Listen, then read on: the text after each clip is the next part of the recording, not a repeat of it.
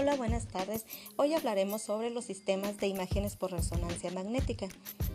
Las ventas internacionales de los sistemas de imágenes por resonancia magnética se han disparado a lo largo de los últimos meses, debido a que estos sistemas utilizan un potente campo magnético, ondas de radio y una computadora para producir imágenes detalladas de la estructura interna del cuerpo.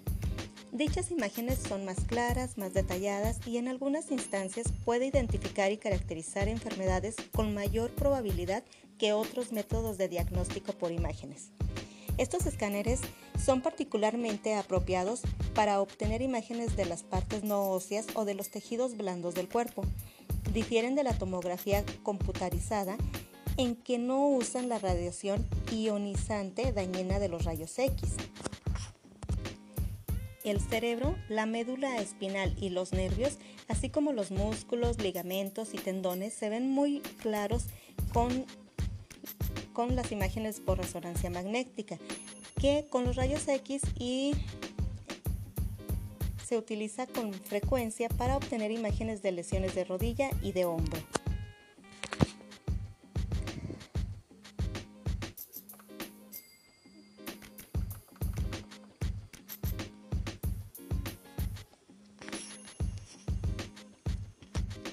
Posibles clientes son la Clínica São Vicente de Río de Janeiro, Brasil, y el Hospital de la Universidad de Tokio, en Japón.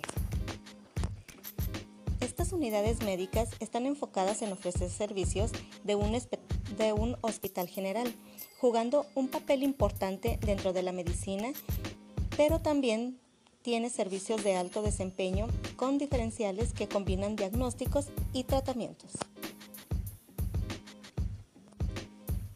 Para realizar el proceso de negociación con estos clientes, se realizarán sesiones de trabajo de manera interna para dominar el tema de negociación y los medios serán primeramente a través de medios electrónicos. De esta manera, estableceremos contacto por correo electrónico y a través de llamadas telefónicas. Identificar la voluntad de la Clínica São Vicente en Río de Janeiro, Brasil, y del Hospital de la Universidad de Tokio, en Japón, para identificar enfoques puntuales y establecer acuerdos, así como recopilar y analizar la información referente a los aspectos culturales y comunicativos, asimismo preparar las condiciones de percepción y comprensión de la información.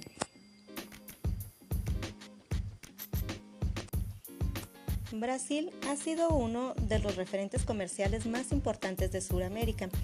Su constante crecimiento en materia de inversión extranjera ha despertado el interés de muchos países para incursionar en este mercado. Sin embargo, existen algunos factores que pueden llegar a dificultar las negociaciones con los empresarios de este país. Brasil tiene una cultura muy volcada a los precios bajos y por lo general los empresarios brasileños tratan de buscar empresas que ofrezcan estas características. No obstante, en los últimos años esta tendencia ha ido cambiando, toda vez que las necesidades se han comenzado a centrar en la calidad, diversidad y novedad que ofrezcan una calidad. De igual manera,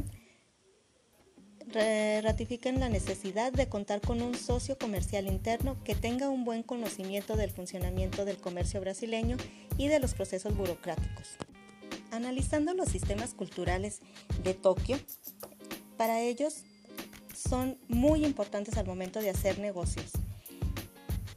En una reunión es indispensable la formalidad, el lenguaje corporal, la conducta. Para los japoneses ofrecer un regalo es un gesto que se valora mucho hasta se le considera una ceremonia muy importante. Dicho gesto tiene más valor que el regalo en sí mismo. Cuando se inicia una reunión, su saludo es el apretón de manos entre personas. Se considera muestra de cortesía apropiada.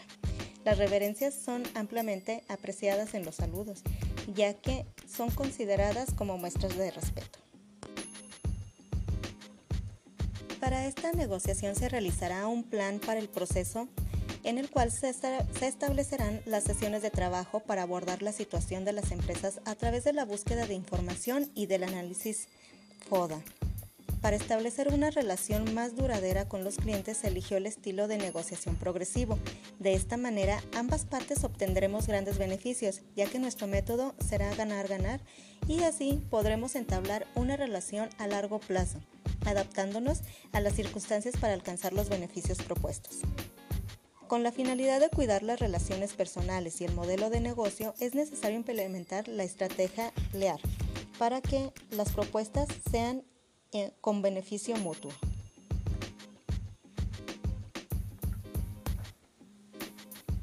Al iniciar la negociación entablamos con una conversación con los clientes, intercambiaremos opiniones acerca de los sistemas por resonancia magnética y los grandes beneficios que aporta al equipo médico.